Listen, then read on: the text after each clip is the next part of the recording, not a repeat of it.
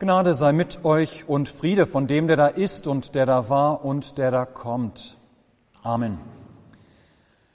Gottes Wort, das dieser Predigt zum ersten Weihnachtstag zugrunde liegt, steht geschrieben im Brief des Paulus an die Kolosser im zweiten Kapitel. Paulus schreibt, in Christus liegen verborgen alle Schätze der Weisheit und der Erkenntnis. Ich sage das, damit euch niemand betrüge mit verführerischen Reden. Denn obwohl ich leiblich abwesend bin, so bin ich doch im Geist bei euch und freue mich, wenn ich eure Ordnung und euren festen Glauben an Christus sehe. Wie ihr nun angenommen habt, den Herrn Christus Jesus, so lebt auch in ihm, verwurzelt und gegründet in ihm und fest im Glauben wie ihr gelehrt worden seid und voller Dankbarkeit. Seht zu, dass euch niemand einfange durch die Philosophie und leeren Trug, die der Überlieferung der Menschen und den Elementen der Welt folgen und nicht Christus. Denn in ihm wohnt die ganze Fülle der Gottheit leibhaftig. Und ihr seid erfüllt durch ihn, der das Haupt aller Mächte und Gewalten ist. Amen. Liebe Gemeinde, ich möchte ganz gerne, dass ihr zu Beginn dieser Predigt mal ein bisschen jetzt aus dem Nähkästchen plaudert. Ja, was habt ihr gestern Abend so für Geschenke bekommen? Was hat bei euch so unter dem Baum gelegen? Und wir kommen gleich dazu. Ihr könnt bitte euch gleich melden. Und dann möchte ich, dass wir einmal kurz überlegen, ist das, was ihr so bekommen habt, ist das, was wir so bekommen haben, sind das Geschenke, von denen man längerfristig etwas hat? Oder bereiten sie vielleicht einmal uns kurz eine Freude, dann ist es wieder vorbei?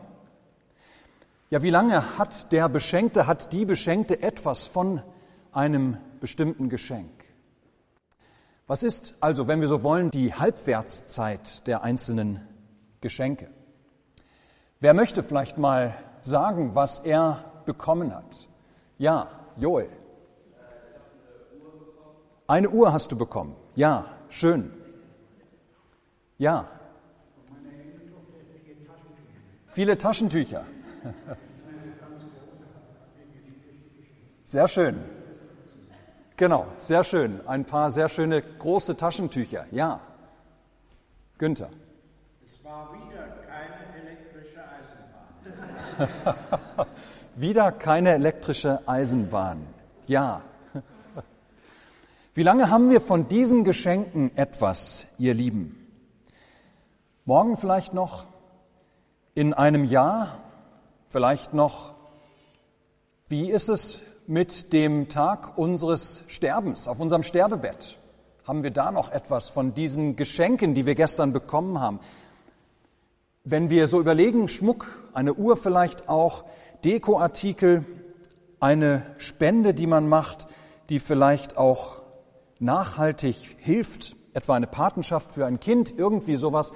Das sind Geschenke, die relativ lange halten, die eine relativ lange Halbwertszeit haben, die vielleicht auch länger in Erinnerung bleiben, irgendwie Erlebnisse, vielleicht auch von kürzerer Dauer sind da eher Geschenke wie Süßigkeiten oder eine Flasche Wein gutes Essen und Trinken, ein Gutschein, Dinge, die man einmal gebraucht vielleicht oder die, wenn sie aufgebraucht sind, ähm, keinen weiteren Nutzen mehr haben. Nach dieser kurzen Übung, deren Sinn wir vielleicht im Laufe der Predigt hoffentlich besser verstehen werden, möchte ich noch einmal auf das Geschenk zu sprechen kommen, das wir alle miteinander bekommen haben. Ja, ein gleiches Geschenk haben wir alle miteinander bekommen, die wir heute hier sitzen. Und zwar hat Gott uns beschenkt.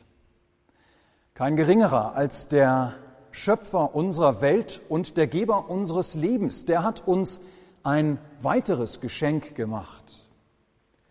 Ja, der unsere Welt ins Dasein gerufen hat, der jeden einzelnen von uns ins Leben in diese Welt hineingerufen hat, dass wir sein, der hat uns noch einmal etwas ganz anderes, etwas ganz und gar Besonderes geschenkt. Ja, es ist ein Wahnsinnsgeschenk, wenn wir so wollen. Und darauf, auf dieses Wahnsinnsgeschenk wollen wir mit Hilfe des Briefabschnitts des Apostels Paulus an die Kolosser, auf dieses Geschenk wollen wir heute den Blick in der Predigt einmal richten. Und da stellen wir als erstes fest, dieses Geschenk, um das es hier geht, das ist auf den ersten Blick ein sehr unscheinbares Geschenk. Ja, dass es ein tolles, ein großartiges, ein besonders wertvolles Geschenk ist, das sieht man überhaupt gar nicht auf den ersten Blick. Wir denken ja normalerweise, was ein tolles Geschenk sein soll, das muss auch entsprechend aussehen. Das muss spektakulär und auffallend sein, vielleicht besonders groß, vielleicht besonders schön geschmückt mit Geschenkpapier und irgendwelchen Geschenkbändern. Ja, es soll toll verpackt sein und verziert so dass Leute, wenn sie dieses Geschenk sehen, sagen und staunen, wow, was für ein Geschenk. Gottes Weihnachtsgeschenk an uns, das ist aber auf den ersten Blick ganz und gar unscheinbar. Vielleicht auch das, das ein Grund, weshalb heute wir so eine kleine Gruppe hier in der Kirche sind. Ja, Gottes Geschenk an uns ist unscheinbar. Es ist ein kleines Baby, in der Krippe. Es ist nicht besonders hübsch und ansprechend verpackt, nicht in Glitzerpapier, nicht mit schönem Geschenkpapier, sondern in Windeln gewickelt. Es liegt nicht unter einem festlich geschmückten Baum, hier so ein bisschen, aber in der ersten Nacht natürlich nicht. Es liegt in einer Futterkrippe unter Tieren in einem stinkenden Stall. Und doch lassen wir uns von dem Äußeren nicht trügen. Es ist ein wahnsinnig großes Geschenk. Denn das, was da in diesem Stall in Windeln gewickelt ist, das ist, das ist Gott. Ja, das ist Gott selbst, der große Gott, der sich zu Weihnachten ganz klein macht, der sich zu Weihnachten in die Welt als Menschenkind begibt, der sich der Welt als Kind, als Mensch unter Menschen schenkt. Paulus beschreibt das so, in Christus, also in diesem Christuskind, liegen verborgen alle Schätze der Weisheit und der Erkenntnis. Das nochmal mit anderen Worten, in Christus ist verborgen die ganze Fülle Gottes, schreibt er. Und das, ihr Lieben, heißt nichts anderes, als dass alles, was wir von Gott wissen müssen, ist in diesem einen Geschenk zusammengepackt. Wer wir sind zum Beispiel. Wie er, wie der allmächtige, der lebendige Gott, wie dieser Gott zu uns steht. Was wir an Jesus haben. Dass er sich für uns kreuzigen lassen will. Dass er auferstehen wird und zur Rechten seines Vaters erhöht werden wird. Und das alles für uns damit wir in ihm das Leben haben. Ja, das alles liegt verpackt zu Weihnachten in Windeln in einer Futterkrippe bei Nazareth. Wer sich mit diesem Geschenk beschenken lässt, kennt den Grund aller Dinge. Wer sich mit diesem Geschenk beschenken lässt, weiß, was unser Leben ist und unser Tod. Und wo das Leben trotz des Todes zu finden ist. Ja, wer dieses Geschenk sich schenken lässt, der hat alles, alles. Mehr als alles Geld der Welt, mehr als allen Einfluss und alle Macht der Welt. Ja, das größte und das teuerste Geschenk, das man sich überhaupt nur vorstellen kann. In diesem Kind in der Krippe. Liebe Schwestern und Brüder im Herrn, lasst euch deshalb nur nicht einreden, als sei fürs Leben und fürs Sterben mehr nötig als Christus.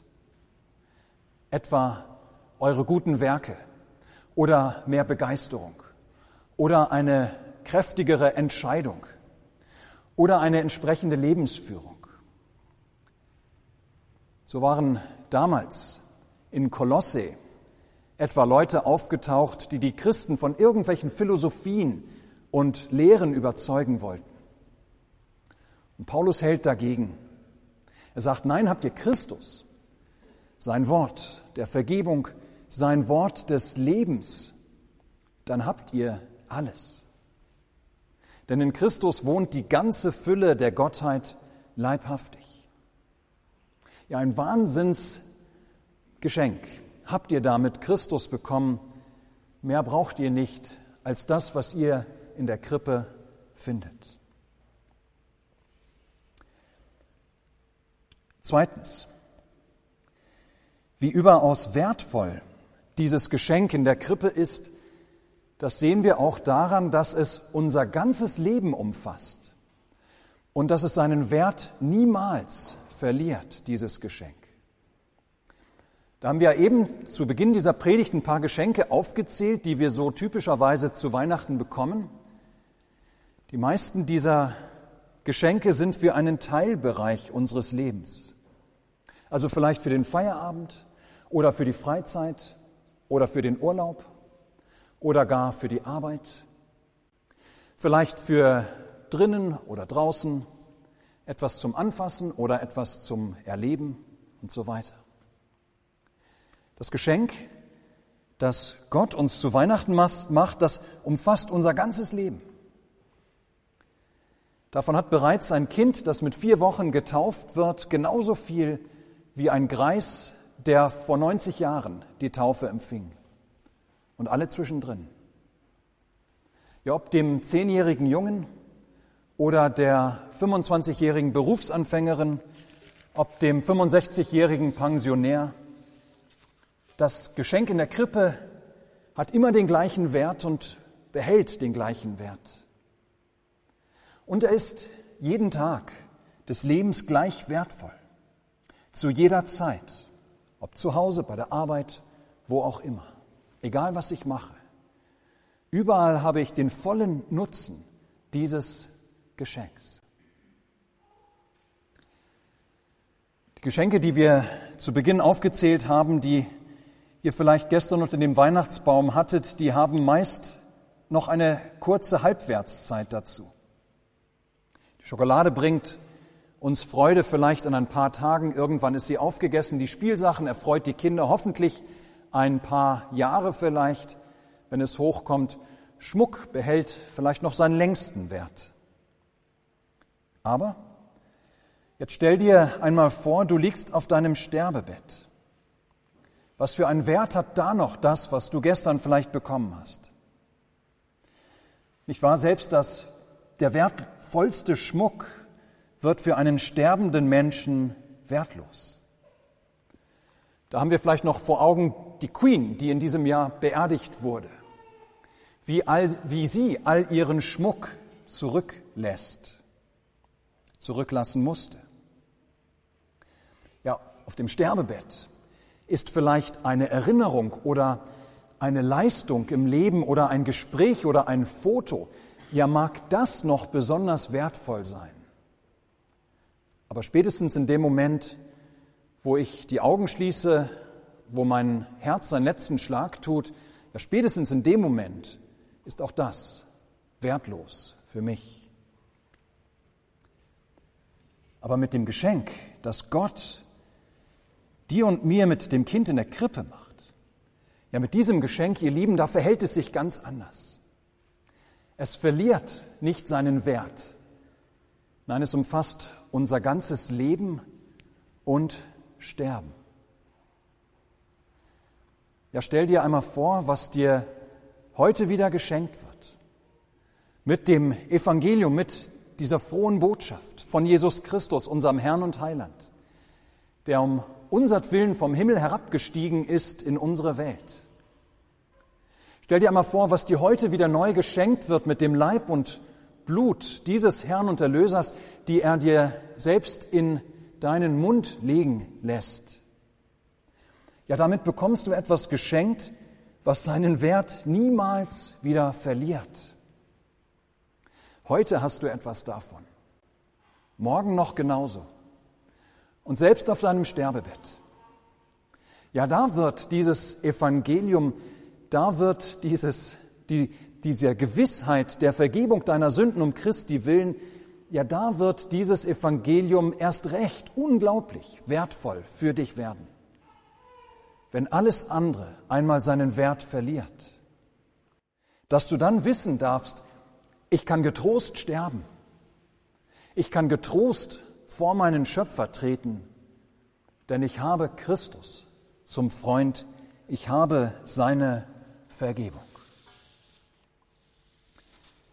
Liebe Schwestern und Brüder im Herrn, lasst euch nur nicht einreden, als seien da andere Dinge im Leben wichtiger als das, was Gott zu Weihnachten schenkt. Lasst euch nur nicht einreden, als sei die Schule oder das Ausschlafen und Ausruhen am Wochenende, die Karriere, die Familie, die Selbstverwirklichung, die Selbstfindung, was auch immer, ja als sei all das wichtiger als Christus.